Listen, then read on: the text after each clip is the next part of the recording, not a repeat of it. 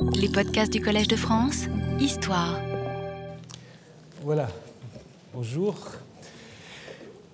Voilà, je crois maintenant c'est visible. Euh, nous allons donc continuer notre enquête sur le texte Genèse 17. Euh, vous avez déjà reçu des feuilles qui concernent le chapitre suivant, donc pour le moment, vous pouvez laisser de côté, euh, je vous dirai quand on aura besoin.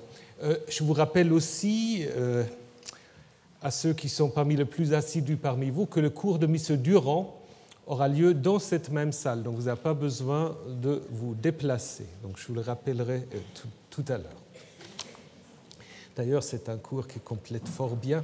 Il m'a dit qu'il va vous parler aujourd'hui du Messie. Alors, moi, je ne vais pas vous parler du Messie, mais M. Durand. Voilà. Alors, euh, si vous vous souvenez de ce que nous avons vu la semaine dernière, c'était euh, le début de, ces longs discours, parce qu'il y en a cinq en fait, discours de Dieu à Abraham, qui l'installe d'abord comme Abraham. Nous avons vu le changement euh, de nom et qui concerne également le statut d'Ismaël et d'Isaac et la question euh, du don du pays. Je vous rappelle simplement que nous avons vu qu'en Genèse 17, il y a différentes manières de parler de ces alliances ou de cette alliance. On a presque l'impression euh, nous avons affaire à plusieurs alliances avec justement euh, ce parallèle entre ce qui est promis, annoncé à Abraham tout au début, euh, de l'intervention divine et ce qui va être euh, ensuite dit, on y reviendra, à, euh, par rapport à Ismaël. Donc on voit qu'il y a un certain nombre de parallèles entre Abraham et Ismaël, à savoir que Ismaël est également promis à devenir un ancêtre, comme Abraham. Et ça, contrairement à Isaac, lui, en fait, va poursuivre la lignée d'Abraham. Alors, cette alliance euh, que Dieu annonce d'abord à Abraham et puis dans un deuxième temps à Abraham et à toute sa descendance, donc il faut y comprendre y compris donc euh, Isaac, est appelée une Berit Olam. Une Berit Olam, donc euh, au verset 7, une alliance éternelle, traduite parfois le terme olam, c'est une très très longue durée. Est-ce que c'est l'éternité dans un sens, un concept philosophique? Ce n'est pas tout à fait sûr. C'est la plus longue durée qu'on peut imaginer. Un terme qui est utilisé assez fréquemment euh, dans la Bible. Je vous ai euh, indiqué euh, ici les occurrences et qui, en effet, signifie quelque chose d'assez extraordinaire. Parce que pour l'auteur sacerdotal de ce texte, c'est une alliance qui ne peut être rompue par les hommes. Et ça, c'est tout à fait la différence en fait avec la théologie deutéronomiste, n'est-ce pas? Euh, Dans les textes deutéronomistes, dans le Deutéronome, dans des révisions deutéronomistes euh, du livre de Jérémie, on peut imaginer que Israël a rompu l'alliance et qu'il faut donc une alliance nouvelle euh, telle qu'elle est annoncée dans, certains textes prophétiques. Pour paix, ce n'est pas le cas, c'est-à-dire cette alliance, elle demeure malgré la destruction de Jérusalem que l'auteur de notre texte connaît déjà. Donc c'est un texte qui est écrit très clairement après les événements de 587. Donc si ce texte insiste sur le fait que l'alliance dont il est question est une berit olam, ça veut dire que l'exil n'est pas, et la destruction de Jérusalem euh, n'est pas quelque chose qui marquerait une rupture entre Yahvé et Israël. Il s'agit bien d'une alliance qui continue. Et c'est là aussi, vous le voyez dans euh, ce qu'on appelle la formule d'alliance. La formule d'alliance, elle est en effet présente au verset 7 pour être Dieu pour toi et pour ta descendance après toi. C'est ce qu'on appelle la formule d'alliance. Normalement, elle comporte deux parties. Yahvé est le Dieu d'Israël et Israël est le peuple de Yahvé. Ça, c'est ce que vous avez souvent dans le Deutéronome, n'est-ce pas? Euh, Par contre, ici, en fait, c'est seulement la première partie, à savoir que Yahvé devient le Dieu pour Abraham et ses descendants. C'est-à-dire, il n'y a aucune contrepartie nécessaire ni imaginable. Toute cette alliance dont il est question ici est entièrement de l'initiative de El Shaddai, donc c'est sous ce nom-là que Dieu se présente ici. Donc là, c'est une grande différence par rapport à ce qu'on trouve dans le Deutéronome, où en effet l'alliance est un traité euh, où en effet est demandé à Israël un certain comportement, certaines lois, certaines prescriptions, etc. Ici, et ça c'est important pour la bonne compréhension de la circoncision dont nous allons parler dans un petit moment, ici en fait, la circoncision n'est pas une obligation de l'alliance, bien qu'on l'a pu dire dans la suite, elle découle de manière nécessaire, et elle est un signe, comme l'arc-en-ciel est signe de l'alliance avec Noé. Donc tout est entièrement de l'initiative de Elohim, de El Shaddai et ensuite de Yahvé. C'est ça la théologie sacerdotale et d'où euh, cette expression Berit Olam, une alliance que l'homme ne peut Cette alliance, elle va se matérialiser dans un petit moment euh, dans le don ou dans le signe de la circoncision, mais auparavant, il est question, et c'est pour cela c'est un texte souvent un peu polémique, ou qu'on utilise dans les polémiques, il est question maintenant du don du pays. Cette alliance se concrétise aussi dans le don du pays. Euh, je donnerai à toi et à ta descendance ça c'est important déjà, dans toutes ces générations, le pays où tu séjournes comme immigré, tout le pays de Canaan. Alors arrêtons-nous d'abord à l'expression tout le pays de Canaan. Qu'est-ce qu'on peut dire? Première chose qu'on peut dire, que ce n'est pas un terme géographique précis. Quand on parle de Canaan, où est-ce qu'on met les frontières? Je vous le demande. Ce n'est pas, pas évident. Il y a des textes qui indiquent des frontières où on dit de Dan à Beersheba, euh, d'autres expressions. Ici, c'est tout le pays de Canaan. Donc apparemment, c'est à peu près tout le Levant. C'est tout le Levant. Euh, sans qu'il y ait des frontières précises. La seule chose qu'on peut dire, si maintenant on regarde les textes euh, sacerdotaux qui euh, vont ensemble avec euh, ce texte Genèse 17, on se rend compte que certaines régions sont exclues de Canaan puisque Haran ne fait pas partie, puisque Abraham vient de Haran pour aller dans le pays de Canaan. Donc dans le, nord de la Syrie ne fait pas partie, ni d'ailleurs ce qui est appelé Padam Aram, euh, qui probablement désigne une région euh, tout à fait euh, comparable.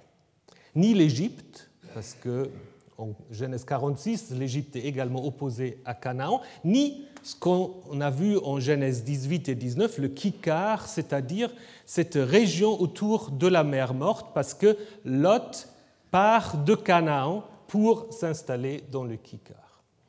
Voilà, ça c'est ce qu'on peut dire. Euh, pour le reste, il n'y a pas d'autres frontières. Donc en effet, c'est un territoire beaucoup plus vaste que le territoire de Juda et d'Israël. Et c'est un territoire, ça il ne faut pas non plus l'oublier, c'est un territoire qui est donné à toute la descendance d'Abraham. Et nulle part il est dit que Ismaël ne fait pas partie de la descendance d'Abraham. Donc ça, c'est la première chose qu'il faut en effet euh, se rappeler quand on lit ce texte. Euh, c'est un texte qui ne peut en aucun cas légitimer euh, des revendications territoriales d'un côté ou de l'autre. Hein. C'est un texte théologique qui montre que tous les descendants d'Abraham ont droit de vivre dans ce pays. Mais comment ont-ils droit de vivre dans ce pays? Parce que le pays est donné comme Eretz Migorecha, comme le pays alors difficile à traduire, comme le pays de tes migrations, on traduit souvent, comme le pays où tu as été, où tu es, en guerre, où tu es à immigrer. Alors pourquoi l'auteur sacerdotal utilise cette expression que vous trouvez encore dans d'autres textes de l'œuvre sacerdotale que vous avez sur l'écran. La première idée qu'on pourrait avoir, c'est de dire que euh, cette expression a été choisie au moment où on a combiné l'histoire d'Abraham avec l'histoire de l'Exode et de la conquête, pour dire en fait que la vraie possession du pays était au moment où euh, Josué est entré avec le peuple dans le pays, et avant c'était seulement un pays où Abraham et ses descendants ont vécu comme des guérim. Je ne sais pas si c'est la seule ou la bonne lecture. Ça, c'est une lecture que vous trouvez souvent dans les commentaires. Il faut néanmoins se poser la question euh, du sens d'une autre expression qui est compliquée, à savoir Ahouza. Le pays est donné comme une Ahouza, comme une Ahouza Olam. De nouveau, comme la bérite Olam, maintenant nous avons la Ahouza Olam. Alors qu'est-ce que c'est cette Ahouza Ça, c'est toute la question. Hein. Euh, c'est pas forcément une possession foncière. À Marie, bon, j'ai interrogé M. Durand, à Marie, euh, ça a plutôt le sens d'une jouissance qu'on donne à quelqu'un. Dans les textes euh, babyloniens, il s'agit d'un cadeau de mariage, un cadeau qu'on donne à un certain moment, mais qu'on peut aussi reprendre lorsque la femme ne se comporte pas comme elle doit se comporter. Et ce n'est donc pas une sorte de propriété foncière. Cela d'ailleurs va très bien avec un autre texte biblique dans le livre du Lévitique, qui vient de la même école sacerdotale, peut-être pas du même auteur, mais d'un milieu très proche de celui qui nous a transmis Genèse 17. Et dans ce texte de, Genèse, pardon, de Lévitique 25, c'est Dieu qui parle et qui dit, le pays est à moi. Vous, vous êtes chez moi comme des guérims. On retrouve le même terme. Vous êtes chez moi comme des immigrés et comme des habitants, ceux qui ont le droit d'y habiter. Mais ça veut dire en fait que dans la perspective sacerdotale, le pays reste en quelque sorte la possession de Yahvé, qui le lègue ou qui le met à disposition de Abraham et de toute sa descendance, mais qui reste le vrai propriétaire du pays. Donc ça veut dire les deux expressions au verset 8 se complètent. Ceux à qui le pays est donné en usufruit permanent restent néanmoins des guérims. Israël où tous les descendants d'Abraham ne peuvent jamais avoir le pays autrement comme des guérims. Parce que le vrai propriétaire est Yahvé. Vous êtes tous, dit Lévitique 25, des immigrés. Peu importe d'où vous venez.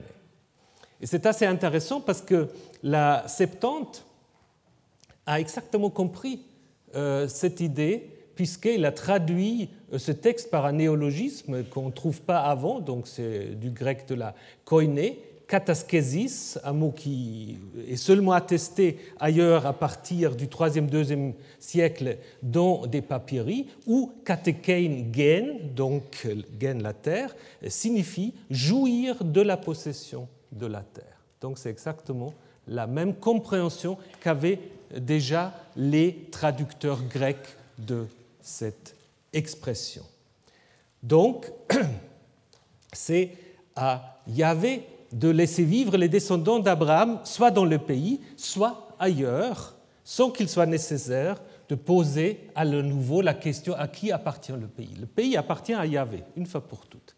Et Israël reste guerre, peu importe si on est à Babylone, si on est en Égypte ou si on est en Palestine. Ça ne change strictement rien pour l'auteur sacerdotal. Et ça reflète évidemment tout à fait la situation socio-économique de l'époque perse qui se pose évidemment la question du lien entre Israël et le pays, qui se pose aussi la question du lien entre la diaspora et ceux qui sont dans le pays et qui trouvent, ou disons les auteurs sacerdotaux, trouvent comme solution cette expression, cette double expression, Ahouza et Eretz Megurim, pays où on est en guerre, où on habite comme quelqu'un qui a le droit d'y habiter, mais qui n'a pas le droit de revendiquer ce pays pour lui seul, comme s'il était le propriétaire en titre. Et ce n'est pas par hasard, c'est pas par hasard qu'en Genèse 23, un texte aussi très curieux euh, que nous allons traiter aussi, où Abraham achète son tombeau. Il ne peut pas aller dire simplement Yahvé m'a donné le pays, c'est à moi. Il va négocier. Il va acheter un tombeau des Hittites. Hein. Nous allons voir le sens de euh, ce texte. Donc, en effet, c'est un texte à qui il faut rendre un peu sa signification première, puisqu'il est souvent cité à tort et à travers. Donc c'est important d'être attentif en fait au sens des mots, au sens des expressions et évidemment aussi au cadre dans lequel de telles idées sont formulées. Il faut le mettre en rapport avec ce que nous avons dans le chapitre 25 du livre du Lévitique.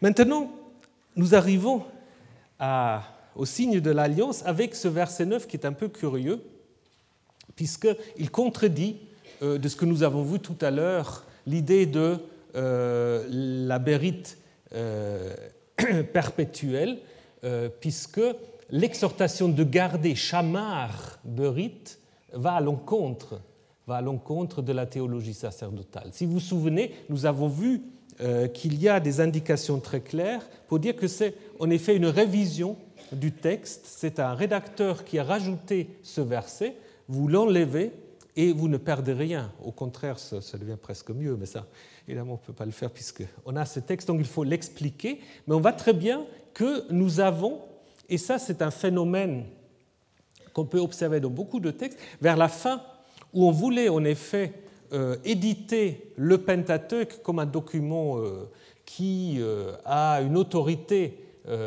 dans tous les courants du judaïsme naissant, bah, il fallait aussi un peu harmoniser les différentes opinions qui s'expriment dans ce Pentateuque. Et donc, qu'est-ce qu'on fait? On révise les textes, on essaye, c'est un peu comme aujourd'hui certains textes de loi, on essaie d'intégrer quelques propositions de l'opposition pour lui faire plaisir. Là, c'est un peu la même chose. Ici, un rédacteur a utilisé cette expression charmar berit, garder, observer l'alliance, pour suggérer que peut-être quand même l'alliance sacerdotale et l'alliance du Deutéronome, on peut quand même les corréler. Bien qu'il n'a pas totalement réussi à effacer les différences, à la limite, c'était peut-être pas important pour lui.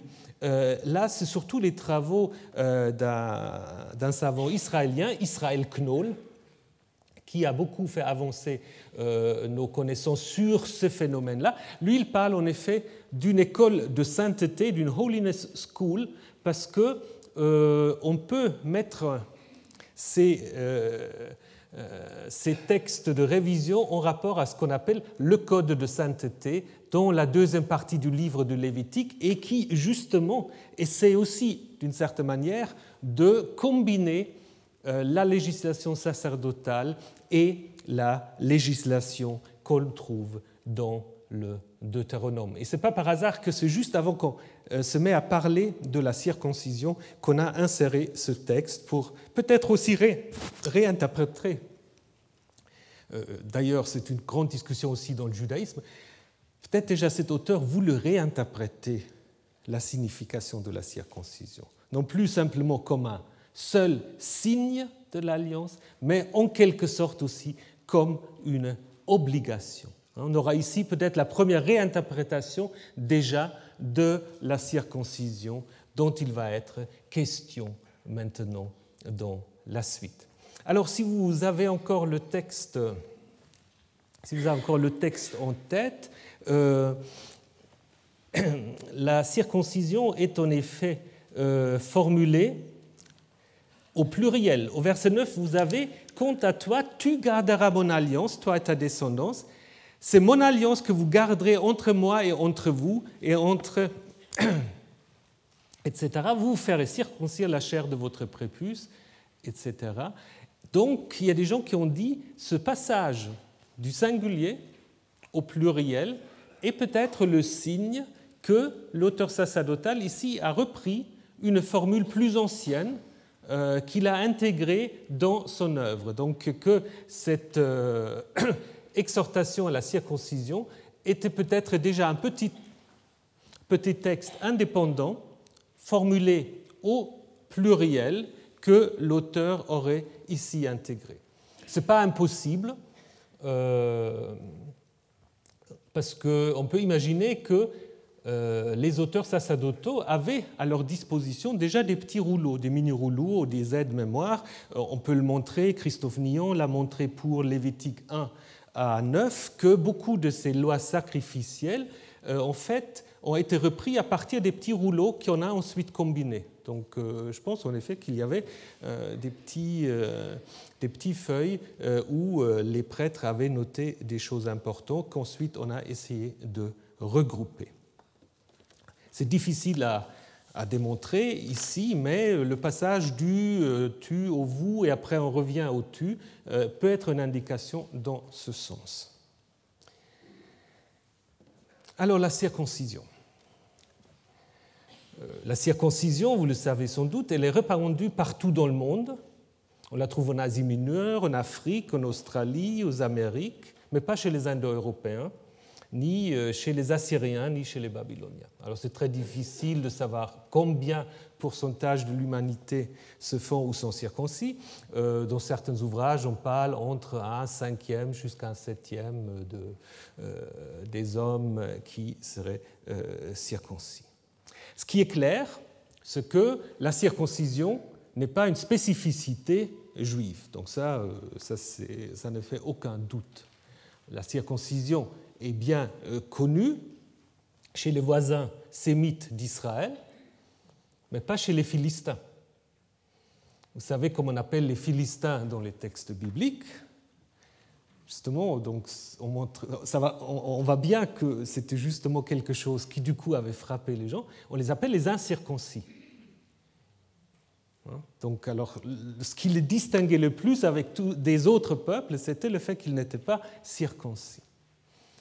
Euh, nous avons euh, des sources euh, iconographiques grecques et d'autres qui attestent la circoncision chez les Égyptiens. Donc là, c'est assez intéressant parce que l'auteur, l'artiste de cette vase du VIe siècle, il a été tout à fait attentif aux détails, n'est-ce pas? Puisque si vous regardez le pénis de Hercule, il n'est pas circoncis, alors que le roi égyptien, là, qui se fait abattre, on, insiste bien sur la différence. Donc là, si vous voulez, on a une preuve iconographique euh, de euh, cette existence. On a aussi un autre image intéressante qui précède peut-être ce qu'on peut lire après dans l'histoire de Samuel, euh, que certaines personnes trouvent un peu choquant. Vous savez que Saül euh, pour accepter que David devient son gendre, euh, qu'est-ce qu'il lui demande? Il demande un certain nombre de prépuces euh, de Philistins. Je ne sais plus maintenant par cœur. Le nombre, c'est un nombre important. Vous avez là quelque chose aussi dans, dans une image égyptienne du XIIe, XIe siècle, où on discute encore s'il s'agit vraiment seulement des prépuces ou des, des phallies entiers. Bon, mais ça, on ne va pas aller dans le détail, ce n'est pas très important. Euh, par contre, la question qu'on doit se poser, pourquoi euh, l'auteur sacerdotal insiste-t-il tellement sur cette circoncision? Là, vous avez encore euh, une image égyptienne qui est intéressante aussi parce qu'elle nous montre en effet, je reviendrai là-dessus, que la circoncision, apparemment en Égypte, se pratique chez les adolescents ou chez les jeunes adultes. Euh, la Bible, d'ailleurs, euh, précise euh, dans le livre de Jérémie qu'on sait très bien que tout le monde est circoncis au niveau des voisins. je sévirai contre quiconque, donc ce Dieu qui parle par la bouche du prophète, je sévirai contre quiconque qui est circoncis dans sa chair, contre l'Égypte, contre Juda, contre Édom au sud, contre Moab, contre les rasés, c'est-à-dire les tribus bédouines qui se trouvent dans le désert. Donc on est tout à fait au clair que la circoncision concerne tout le monde. Alors, quelles sont en fait les raisons pour la circoncision? Dans le texte, le seul texte biblique qui donne une, claire raison, une raison claire pour la circoncision, c'est ce texte de Genèse 17. Mais ce n'est certainement pas la signification première, n'est-ce pas? Euh, Si vous regardez, les, il y a des ouvrages euh, sans fin sur la question, et puis fâché. J'ai un peu abandonné parce qu'il y a des jargons euh, psychanalytiques ou médicaux qui m'échappent enfin un tout petit peu. Donc j'ai essayé de vous résumer un tout petit peu ce que j'ai trouvé. Alors, il y a des gens qui pensent à des raisons médicales, simplement, euh, ce qui est le cas aujourd'hui, n'est-ce pas Aux États-Unis, euh, vous n'avez même pas le choix, si vous ne l'annoncez pas au début, indépendamment de toute religion, euh, les nouveau-nés sont circoncis d'office. Hein, parce qu'on trouve au niveau de l'hygiène, la protection contre des maladies vénériennes, c'est un plus, et il semble que ce n'est pas totalement faux, semble-t-il. On imagine aussi que la circoncision est peut-être liée à l'origine plutôt à des rites magiques, c'est-à-dire que par la circoncision, on peut provoquer, on peut renforcer euh, la fécondité, la fertilité du jeune garçon euh, en donnant en quelque sorte comme euh, offrande, et donc ça nous amène déjà vers une autre raison, la prépuce qu'on lui coupe c'est sans doute aussi un rite de passage, ou dans, certains textes, on a l'impression c'est un rite de passage.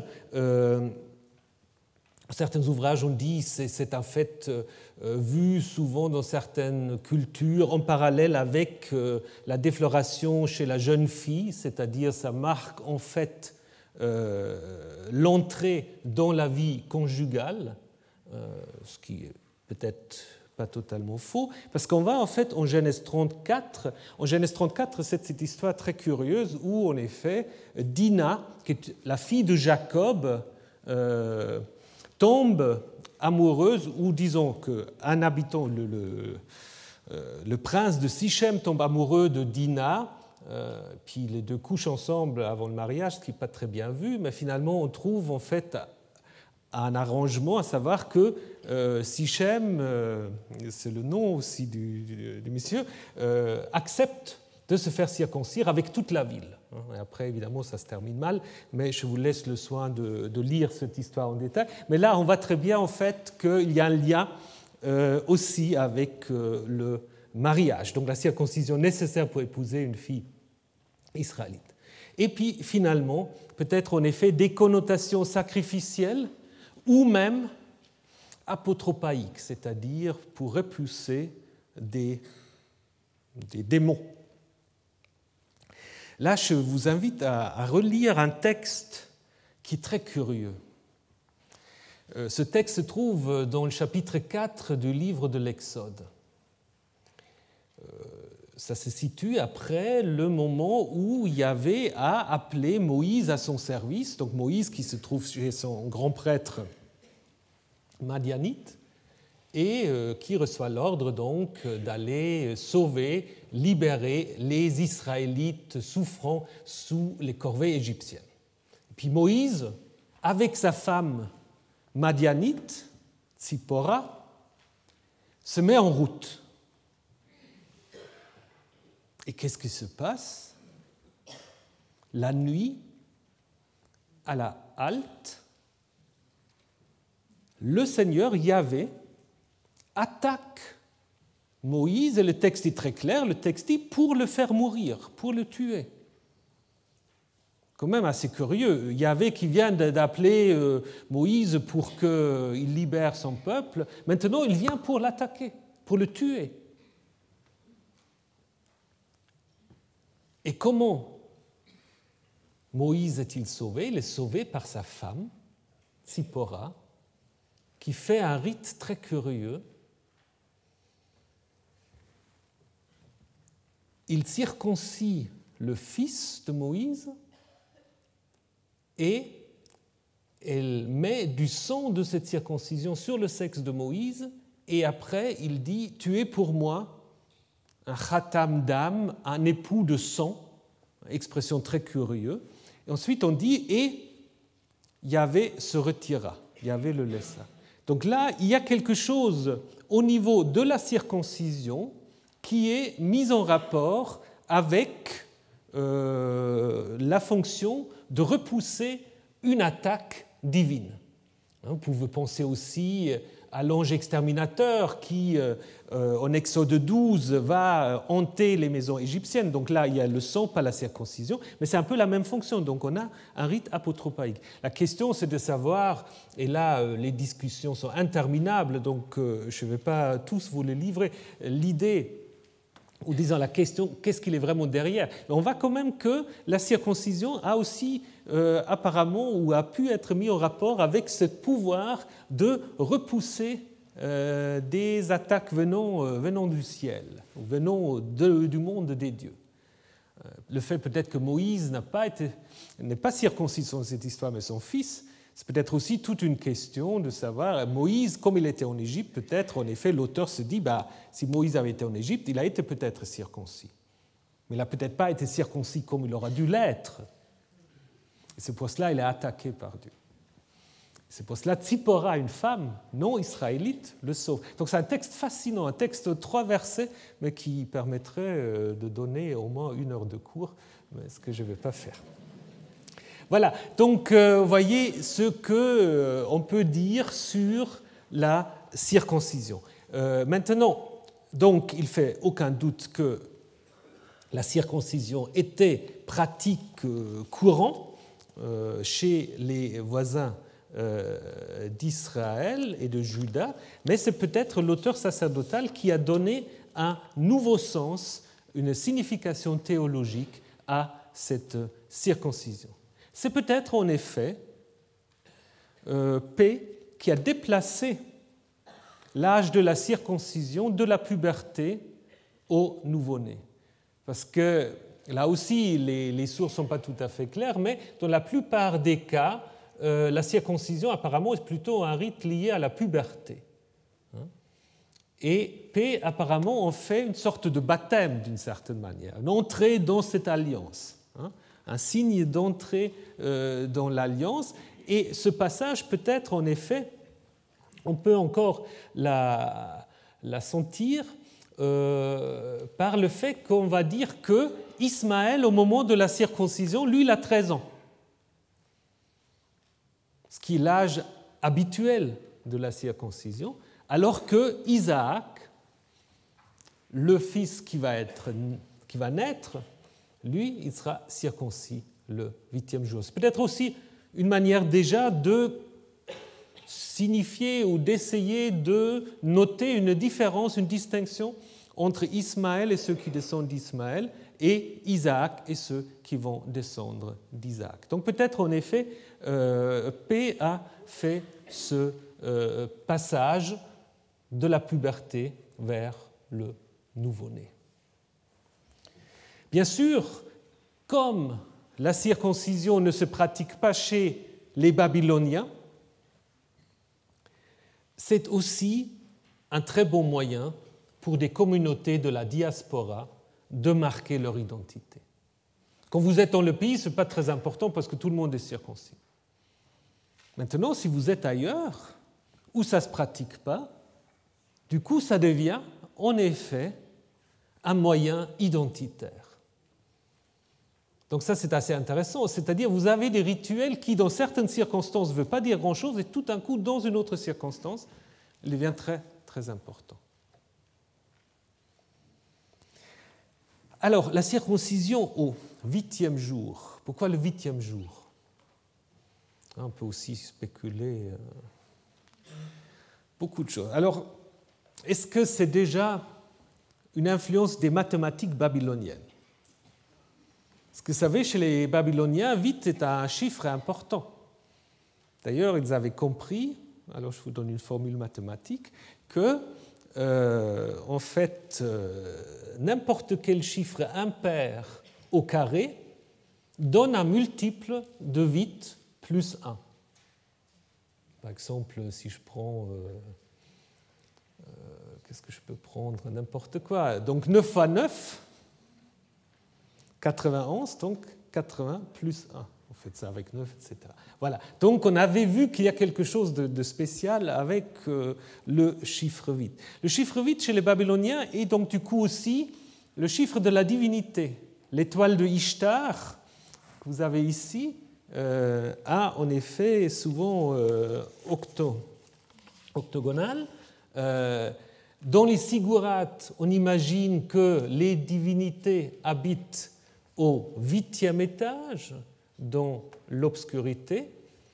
Dans la Bible, on peut rappeler l'histoire du déluge, où on a huit personnes euh, qui sont sauvées du déluge. Donc, euh, comme si le huit peut aussi marquer un nouveau commencement, euh, dans les textes rituels et des textes liés aux impuretés dans le Lévitique, le huitième jour marque la fin d'un certain nombre d'impuretés euh, sexuelles. Et on peut encore euh, rappeler aussi Genèse 1, où en fait la création, l'œuvre divine se fait en sept jours, et le huitième jour, c'est le début, si vous voulez, de l'histoire profane, où en fait l'histoire proprement commence, n'est-ce pas? Donc peut-être le 8 a aussi un lien avec euh, cela. 7 plus 1. Donc, euh, est-ce que l'auteur a pensé à une de ces explications? Est-ce qu'il y a plusieurs qui se sont combinées C'est difficile à dire, mais on voit que le chiffre 8 n'a certainement pas été choisi euh, par hasard. Hein. Il y avait certainement une volonté. Maintenant, donc, euh, comme je vous disais, c'est en effet dans ce contexte sacerdotal que la circoncision devient importante. Si vous êtes lecteur assidu de la Bible, vous connaissez aussi des textes qui parlent de la circoncision du cœur. Hein? vous devez circoncire votre cœur et là, apparemment, on a le reflet euh, peut-être d'une certaine polémique sur la signification de cette circoncision, n'est-ce pas? Apparemment, il y avait euh, des milieux euh, plutôt du côté des deutéronomistes et de certains milieux prophétiques qui étaient en quelque sorte un peu réservés par rapport à cette pratique peut-être renforcée chez les sacerdotaux de la circoncision et donc euh, propose d'une certaine manière comme contre-concept euh, sans qu'on dise vous ne devez pas vous faire circoncire, ça vous n'allez jamais le trouver, n'est-ce pas? Par contre, on va dire vous devez circoncire vos cœurs. Hein. donc pour dire en fait que cette circoncision, elle ne peut pas simplement rester un rituel extérieur, mais elle doit ou l'idée même de la circoncision, comme signe de l'alliance, elle va être intériorisée, à savoir, et là c'est de nouveau une manière de récupérer l'idée de la circoncision pour la théologie deutéronomiste, dans un certain respect des lois et des règles que vous trouvez euh, dans euh, le Deutéronome. Nous avons vu que les versets 12 à 14 précisent que la circoncision concerne en fait tous les membres de la maison d'Abraham. Les esclaves nés dans la maison, les esclaves achetés à l'extérieur, où ça devient évidemment un peu difficile de les circoncire au huitième jour. Euh, mais l'idée, en effet, c'est que ce texte s'adresse à des gens qui ont quand même une situation aisée, n'est-ce pas? C'est des gens qui ont euh, une maison, une bête qui comporte des membres euh, nombreux. Qui comporte des membres nombreux. Et donc, euh, euh, ça reflète aussi, si vous voulez, euh, la situation de certaines communautés judéennes de la diaspora, puisqu'on sait très bien que certains avaient très bien réussi, soit à Babylone, soit en Égypte. Vous n'avez qu'à penser à l'histoire de Joseph qui montre comment on peut réussir dans une terre d'accueil. la précision, en fait, que les esclaves qu'on achète doivent tous être pris des étrangers euh, et de nouveau une tentative d'harmoniser ce texte avec le texte du Lévitique 25 dont nous avons déjà parlé, parce que le texte du Lévitique 25 interdit euh, l'acquisition des esclaves hébreux et permet seulement l'achat des esclaves des étrangers. Donc on ne doit pas, selon Lévitique 25, on ne doit pas acquérir un esclave hébreu, seulement des esclaves achetés par les étrangers. Et c'est probablement cela que euh, le texte a en vue. Le verset 14, nous l'avons vu aussi déjà, euh, avec cette idée que celui qui, en fait, ne se fait pas circoncire sera retranché de la communauté et sans doute aussi un ajout euh, ultérieur euh, qui a été fait à ce texte, à un moment où tout d'un coup euh, la circoncision n'est plus acceptée par tout le monde. Donc je vous ai dit que c'est au moment de l'époque hellénistique où tout d'un coup il devient de bon temps de se refaire le prépuce. Le livre des Maccabées nous, nous raconte cela. Et donc là, il y a une polémique justement, euh, et cette polémique euh, se retrouve dans cet ajout euh, où on dit celui qui, qui n'est pas circoncis sera retranché, coupé de son peuple ou de sa parenté. Alors là aussi, on peut se poser la question qu'est-ce que cela signifie précisément, être coupé, retranché de sa communauté? S'agit-il, comme le pensent certains, de la peine de mort. Imagine-t-on que quelqu'un qui n'est pas circoncis sera puni de mort euh, S'agit-il simplement d'une excommunication? Euh, On n'a pas vraiment des, indications précises pour trancher. Probablement, c'est plutôt une sorte de rhétorique de la terreur, n'est-ce pas? C'est-à-dire, évidemment, on n'a jamais mis à mort quelqu'un qui ne euh, s'est pas fait circoncire, euh, bien que les Maccabées ont essayé de circoncire de force, mais ça, bon, ça c'est une autre question. Mais euh, au moment où ce texte a été écrit, je pense que c'est plutôt l'idée de insister sur la nécessité de la circoncision avec justement une rhétorique qui, qui annonce les pires des, des sanctions sans peut-être qu'ils aient été jamais, euh, jamais euh, réalisés. C'est ce que vous avez aussi dans le Deutéronome par rapport aux étrangers, etc. Alors, après ce grand discours sur la circoncision, nous passons maintenant à un discours qui concerne Sarah. Puisque Sarah, Abraham avait changé de nom, Sarah, elle aussi change de nom, de Sarai elle devient Sarah. Il y a des parallèles, il y a des différences avec ce qui arrive à Abraham. Première différence, c'est que on n'explique pas ce changement de nom. On dit simplement ta femme Sarai, désormais elle s'appellera Sarah. On ne dit pas pourquoi. Abraham, on dit maintenant tu es Abraham, père d'une multitude, donc tu t'appelles plus Abraham. Sarah, on dit simplement, change aussi de nom. Ce qui est intéressant quand même à observer, c'est que euh, le changement dans les deux cas concerne la même lettre, le A, hein, le H. Euh, ça met les deux en parallèle. Évidemment, il n'y a pas de signification euh, différente entre Sarai et Sarah, bien qu'on le dise souvent, mais c'est faux.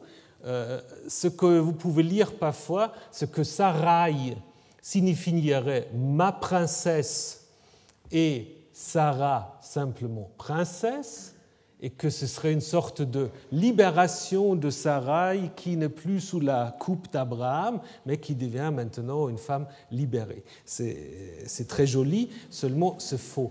Euh, parce que, en effet, euh, ceux qui savent l'hébreu euh, savent très bien que ma princesse, ce sera Sarati, n'est-ce pas? Et puis donc le yod ou le he à la fin, c'est simplement des variantes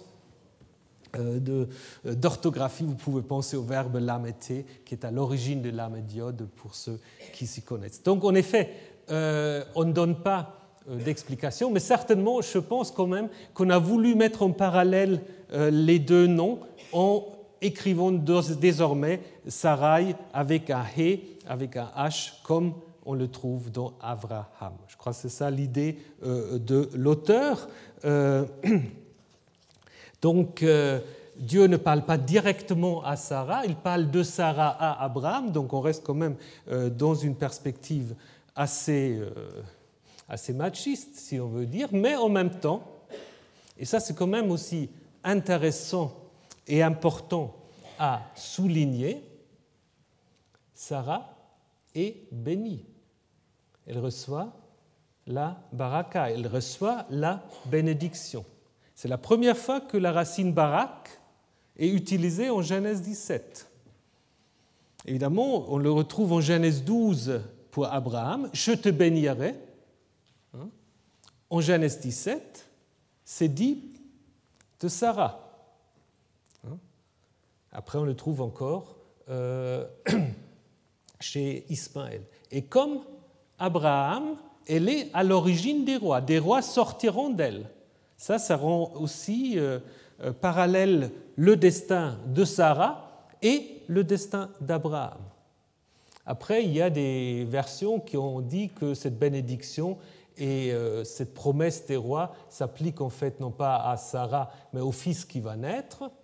Mais ça, à mon avis, c'est une relecture qui n'est pas justifiée euh, au niveau du texte, donc il n'y a pas d'indication pour changer cela. Donc je pense en effet que vous avez là quelque chose qui est tout à fait typique de ce milieu sacerdotal. D'un côté, euh, c'est tout à fait le patriarcat qui, euh, qui se produit là, mais en même temps, il y a quand même une certaine volonté de reconnaître une importance euh, du rôle de la femme. Alors là, derrière, on peut se poser la question quand même si ça ne reflète pas aussi un changement du statut de la femme à l'époque perse. Euh, aussi le fait qu'en Genèse 1, euh, qui est image de Dieu, c'est l'homme et la femme. Les deux ensemble sont image de Dieu. Ce qui est aussi assez révolutionnaire par rapport au discours traditionnel où c'est le roi, le roi tout seul, qui est image de Dieu. Donc là, si vous voulez, euh, il y a quand même une prise en compte de l'importance des femmes dans la société, et ça passe ici aussi par Sarah. Bien que Dieu ne s'adresse pas directement à elle, en même temps, ce qu'on va dire d'elle, ça va en effet la valoriser, comme en Genèse 1 sur la femme en général. Cette réponse euh, ou euh, ce discours divin sur euh, Sarai qui devient Sarah provoque chez Abraham le rire. Alors on connaît tous le rire de, de Sarah, on l'a déjà vu en, en, Genèse 18, mais peu de gens en fait s'intéressent au rire d'Abraham. Alors que Abraham rit avant Sarah, disons au moins dans l'organisation euh, des textes que nous avons euh, maintenant. Donc, euh, il est à ce moment-là précurseur du rire de Sarah. Si on lit l'histoire synchroniquement, ben, avant qu'on a l'histoire du rire de Sarah, on a l'histoire du rire d'Abraham. Alors, est-ce qu'il s'agit d'une correction de Genèse 18 Parce qu'en effet, maintenant, ce n'est pas seulement la réaction de Sarah qui est à l'origine du nom d'Isaac, mais aussi la réaction d'Abraham. Alors, est-ce qu'on peut dire qu'il s'agit d'une certaine manière d'une correction de Genèse 18 Donc, euh, je rappelle que le mot hébreu rire, tzachak, est évidemment une allusion au nom de Yitzhak, n'est-ce pas, au nom d'Isaac. Euh, ça, ce n'est jamais dit ici de manière explicite, mais pour le lecteur, ça va de soi. Ce qui est intéressant ici en plus, c'est que, contrairement à Genèse 18, c'est Dieu qui donne le nom d'Isaac, mais sans se référer directement au rire. Dieu ne dit pas ton fils s'appellera Isaac parce que tu as ri. Hein? Seulement quand il annoncera le fils qui va naître de Sarah, il parle directement d'Isaac. Donc, ce rire d'Abraham a quand même apparemment une certaine importance. Euh, on ne précise pas la nature de ce rire. Est-ce que c'est l'incrédulité d'Abraham? Est-ce que... Parce qu'on va là aussi, contrairement à Genèse 18, où on va parler euh, des impossibilités biologiques. Donc Sarah, en, Genèse 18, si vous vous souvenez, elle est très crue, n'est-ce pas? Elle dit, euh, moi à mon âge, de toute façon, je ne sais plus tellement désir, euh, mon mari aussi, il n'arrive plus tellement euh, ce qu'il devrait faire. Donc là, on va insister là-dessus, contrairement en fait à Genèse 17. Donc c'est très difficile et peut-être en fait le, le, narrateur veut laisser une certaine ambiguïté, n'est-ce pas S'agit-il d'un étonnement S'agit-il d'une manifestation de joie Toujours est-il que pour paix, ce rire est nécessaire. Ce rire est nécessaire euh, pour mettre Abraham à l'origine du nom de ce fils. Hein, parce que, en effet, en Genèse 21, qui conclut cette histoire, en Genèse 21, c'est en effet Abraham qui va donner le nom. Hein, et donc il va donner le nom, c'est d'autant plus justifié dans la perspective de paix, parce que c'est lui qui a ri. Mais vous allez voir que le rire n'est pas terminé. Le rire va revenir tout à la fin, je reviendrai dans un tout petit moment, puisque le dernier rire dans l'histoire, c'est Sarah qui l'a. Mais si vous voulez tout savoir sur le rire, euh, je peux vous, vous signaler euh, tout un mémoire de master de, plus de 100 pages sur le rire d'Abraham que vous pouvez consulter à l'Institut protestant de théologie, qui, qui vient d'être soutenu, qui a un très très bon mémoire et puis qui, qui vous apprend tout sur le rire. Voilà. Alors, maintenant, le rire d'Abraham lui permet aussi d'introduire Ismaël. Et c'est là, en fait, on va résoudre euh, la question du statut d'Ismaël. Abraham dit Puisse Ismaël vivre devant ta face. Qu'est-ce que ça veut dire? S'agit-il simplement de dire bah, Ismaël il est là Ou que veut dire cette expression?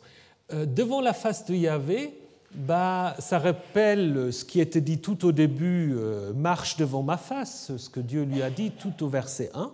Hein. Mais en même temps, si vous prenez une concordance, vous regardez l'Ifné Yahvé, souvent c'est une connotation cultuelle. C'est les prêtres qui se trouvent l'Ifné Yahvé, hein. donc se trouver devant la face de Yahvé peut avoir une connotation cultuelle, c'est être prêtre de Yahvé. Est-ce que c'est ça l'idée d'Abraham? Est-ce qu'il dit, mais Ismaël peut très bien être ton serviteur, il peut bien te servir Et à Ismaël, justement, euh, Yahvé oppose le nom d'Isaac. Maintenant, la question, c'est de savoir, je vous l'ai déjà dit, c'est Yahvé donc qui donne, euh, qui donne le nom, euh, la question de savoir, c'est en quoi maintenant Isaac dépasse, si j'ose dire, Ismaël. Parce que dans la perspective biblique, la ligne qui mène vers Israël, évidemment, elle passe pas Isaac. Mais de nouveau, on ne peut pas dire que Ismaël est exclu de l'alliance. Parce qu'il a droit à la multiplication, il a droit à la circoncision, il a droit à devenir ancêtre de douze princes, comme les douze fils de Jacob. La différence, probablement, c'est que il ne peut pas être l'Ifné Yahvé. C'est-à-dire, il ne peut pas rendre le vrai culte de Yahvé. Parce que, souvenez-vous, en Genèse 17, tout au début, Dieu se présente comme El Shaddai. Il n'a pas encore donné son vrai nom, sa vraie identité. Et donc, en fait, si vous vous souvenez ce qu'on a vu avec les trois cercles, où Ismaël va se distinguer d'Isaac, c'est dans le fait que Isaac va être le père de Jacob, qui va être le père des tribus, d'où va sortir Moïse, à qui va être révélé le nom de Yahvé. Et c'est seulement ce peuple-là qui connaît le vrai nom de Yahvé qui peut lui offrir le culte adéquat. Donc je pense en effet que pour paix, la différence, elle est culturelle. Elle n'est pas territoriale, elle n'est pas politique, elle n'est pas même liée à un concept d'alliance, elle est plutôt liée au culte de Yahvé tel qu'il est ensuite prescrit dans euh, le Lévitique. Donc Dieu continuera de s'occuper d'Ismaël et de ses descendants. Et c'est très intéressant aussi parce que Dieu, je trouve ça, euh, c'est très fort dans ce texte, parce que Dieu, d'abord, il donne le nom d'Isaac. Il prend le rire d'Abraham, Abraham rit, et Dieu donne le nom d'Isaac. Et quand il parle d'Ismaël, c'est exactement la même chose, parce qu'il dit, en ce qui concerne Ismaël, je te écoutais. Donc vous avez un même phénomène, vous avez aussi un jeu de mots, parce que le mot d'Ismaël signifie qu'il écoute. Hein? Et donc ça veut dire ici, pour paix, en fait, il y avait autant à l'origine du nom de Ismaël, je t'écoute, Shama, qu'il est à l'origine du nom d'Isaac via le rire Tzachak. Donc en fait, Dieu est mêlé au nom des deux fils. Et donc là, c'est aussi une parallèle. Donc, en fait, ce qui est important ici, c'est en effet la tentative de, distinguer les deux, euh, les deux fils, mais on voit que la distinction, elle est compliquée, elle est difficile, on voit que Abraham et Ismaël sont mis en parallèle, les deux reçoivent la promesse de multiplication et de fécondité, donc euh, rien euh, permet ici de dire que Ismaël sera moins, bien traité euh, que Isaac. C'est probablement en vue de ce que Abraham avait appelé donc marcher ou vivre devant la face euh, d'Ismaël. Voilà. Alors, donc, la double mention euh, de l'alliance avec Isaac en 21, euh, la deuxième mention est probablement un ajout qui insiste sur l'alliance avec Isaac et qui probablement aussi permet de préciser cette expression un peu difficile qu'on a en Genèse 18, et chaya, le temps de la vie, on ne sait pas très bien. Donc là, on va dire en fait lorsque vous arrivez en Genèse 18, comprenez bien que ça veut dire euh, Beshana Acharet l'année prochaine, parce que c'est ainsi que au verset 21, on explique la chose. Et la conclusion, en fait, elle insiste sur euh, l'accomplissement de la parole divine. Euh, ça, c'est typique pour paix. Donc, Abraham accomplit immédiatement la circoncision il est donc circoncis au moment où l'engendre Isaac, et la question qui a beaucoup occupé les rabbins, comment Abraham a-t-il été circoncis? Le texte ne nous le dit pas. Hein. le texte ne nous le dit pas. Euh, donc, dans la Septante, c'est Abraham lui-même, hein, ce qui est la Septante traduit avec un, actif. Il circoncis la chair de son prépuce, ce qu'on trouve aussi dans les Targumim. Il y a un midrash qui prend le qui prend le, nifal, donc euh, le passif, au sérieux, et qui euh, dit en fait euh, c'est un scorpion qui vient enlever le prépuce du patriarche. disons, c'est assez intéressant. Évidemment, on est un peu loin du texte, mais en même temps, on voit aussi qu'il voulait quand même respecter ce passif, à savoir, donc ce n'est pas Abraham qui l'a fait. D'autres disent même que ce Dieu qui l'a circoncis. Un peu comme Dieu qui a enterré Moïse en Deutéronome 34. C'est aussi une manière, évidemment, de montrer l'importance euh, du, du, patriarche. Donc, je vous ai dit que ce texte s'est probablement poursuit en Genèse 21 avec euh, la naissance d'Isaac, qui est l'accomplissement euh, de cette euh, histoire, où on va en effet que ce texte tel que nous l'avons maintenant débouche de nouveau sur le rire, sur le rire de Sarah. Hein? Donc c'est un texte qui, en ce qui concerne les versets 2 à 5 est certainement la suite directe, la suite euh, sacerdotale de Genèse 17. Le verset 1 peut peut-être le résidu du récit ancien de Genèse 18, hein, donc l'accomplissement de ce récit, mais c'est que des fragments. Et probablement les versets 6 à 7 sont dus à un rédacteur qui fait le lien avec l'histoire suivante. Euh, à savoir le deuxième récit de l'expulsion, euh, disons de la, de la séparation de Hagar et d'Ismaël avec la maison d'Abraham. Donc là, c'est un texte que nous devons aussi encore analyser.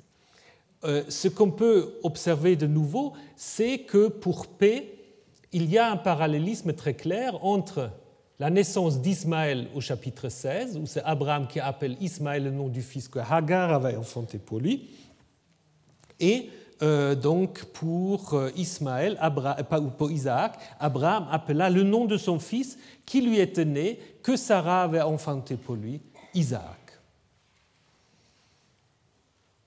Finalement, encore une fois, le rire de Sarah. Pourquoi? Est-ce qu'on a un troisième rire de Sarah?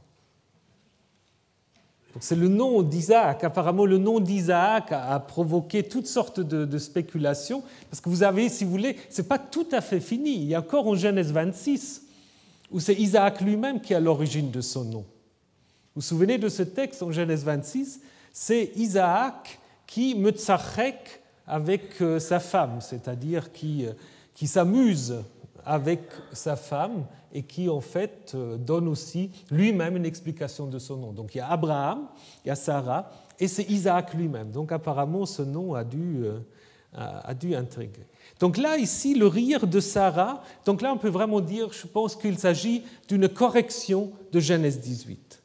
Le rire de Sarah, ici, c'est plutôt un rire de joie, un rire de triomphe tel qu'on le trouve dans, dans les psaumes. On peut aussi comparer euh, le cantique de Hannah, qui elle était euh, stérile et qui finalement enfante Samuel. Donc le rire va plutôt ici dans ce sens-là. Il est vrai que souvent Tsachak ou Sachak a une connotation de moquerie.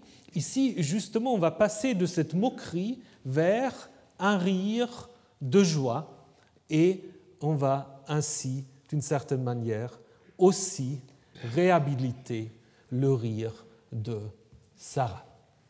Voilà. Alors, c'était donc Genèse 17 euh, et l'importance de l'alliance en Genèse 17 avec euh, son aboutissement en Genèse 21. La semaine prochaine, munissez-vous du texte de Genèse 15 et nous allons en effet faire un travail de comparaison. Vous pouvez déjà réfléchir, vous poser la question de savoir lequel des deux textes Genèse 15 ou Genèse 17 est le plus ancien et qui est le plus récent. Allons faire un sondage la semaine prochaine. Et donc je vous rappelle que ceux qui suivent le cours du professeur Durand peuvent simplement, tranquillement rester dans cette salle. Voilà, bon après-midi et à la semaine prochaine.